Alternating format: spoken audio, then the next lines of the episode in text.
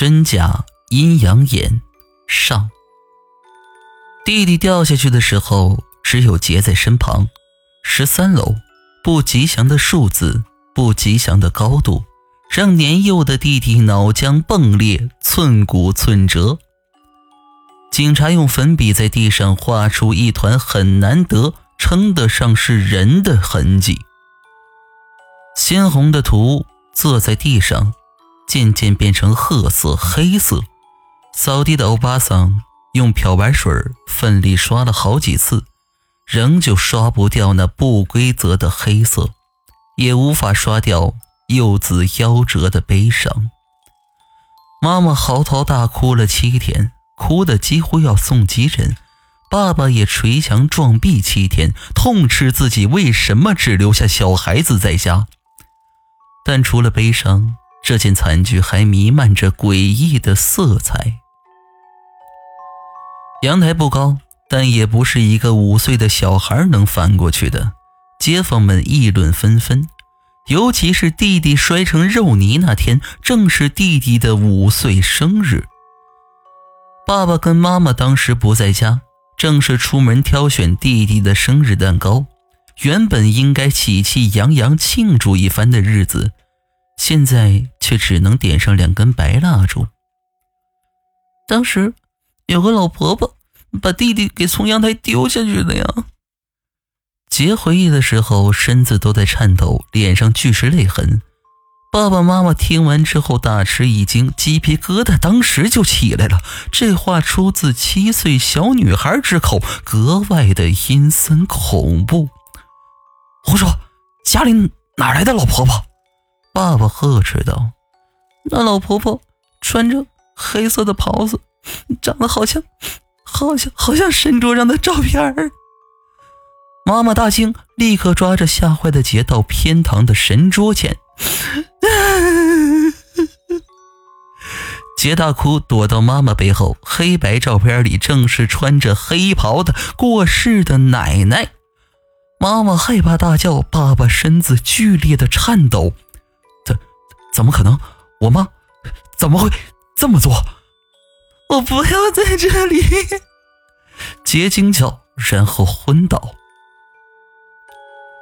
不久后，模样猥琐的法师到家里办丧事招魂时，铜铃规矩铃铃当当的响着，似乎在安抚着亡者的灵魂。冥纸从那滩黑色的不规则血迹上一路洒到楼上。张振德回家了，张振德回家了。法师吆喝着，一身黄袍，爸爸搂着妈妈，擦着眼泪。跟在法师后面一起叫喊着弟弟的名字。法师口中念念有词，在客厅舞弄着木剑，泼洒着净水。杰瑟瑟发抖的在沙发椅上，在指缝中眯起眼。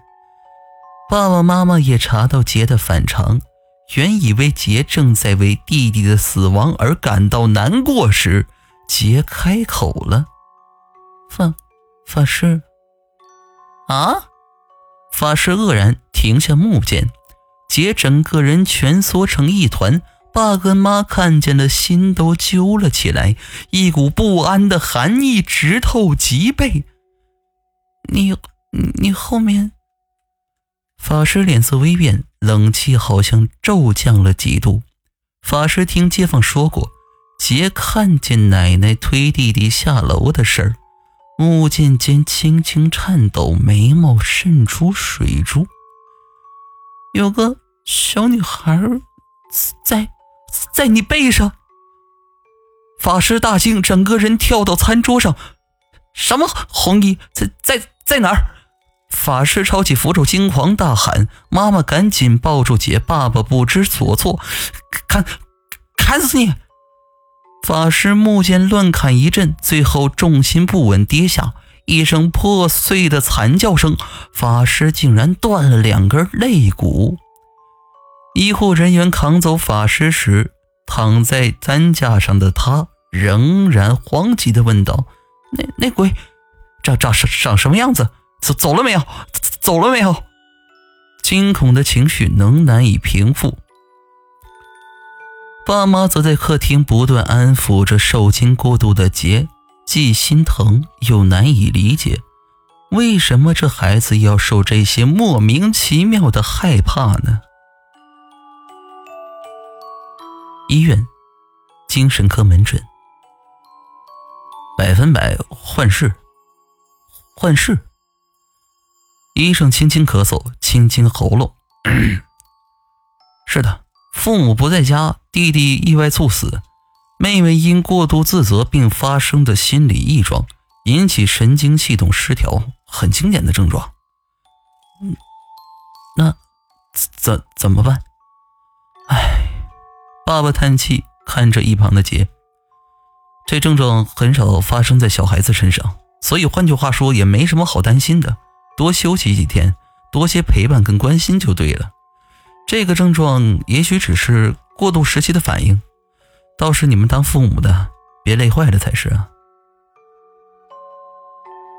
过渡时期，那那实在是太好了。爸爸松了口气，医生开出一纸处方，又开始咳嗽起来。除了定时吃药，最好的良方莫过于时间。时间冲淡一切，总该听说过吧。爸爸叹气，牵着杰走出门诊。爸，刚刚那个女人好可怕啊！什么女人？就是一直掐着医生脖子的那个女人呢，头发长长的，眼睛里都是红色的那个阿姨呀。掐脖脖子？爸爸突然想起刚刚医生咳嗽不断的样子，眼睛。全是红色的。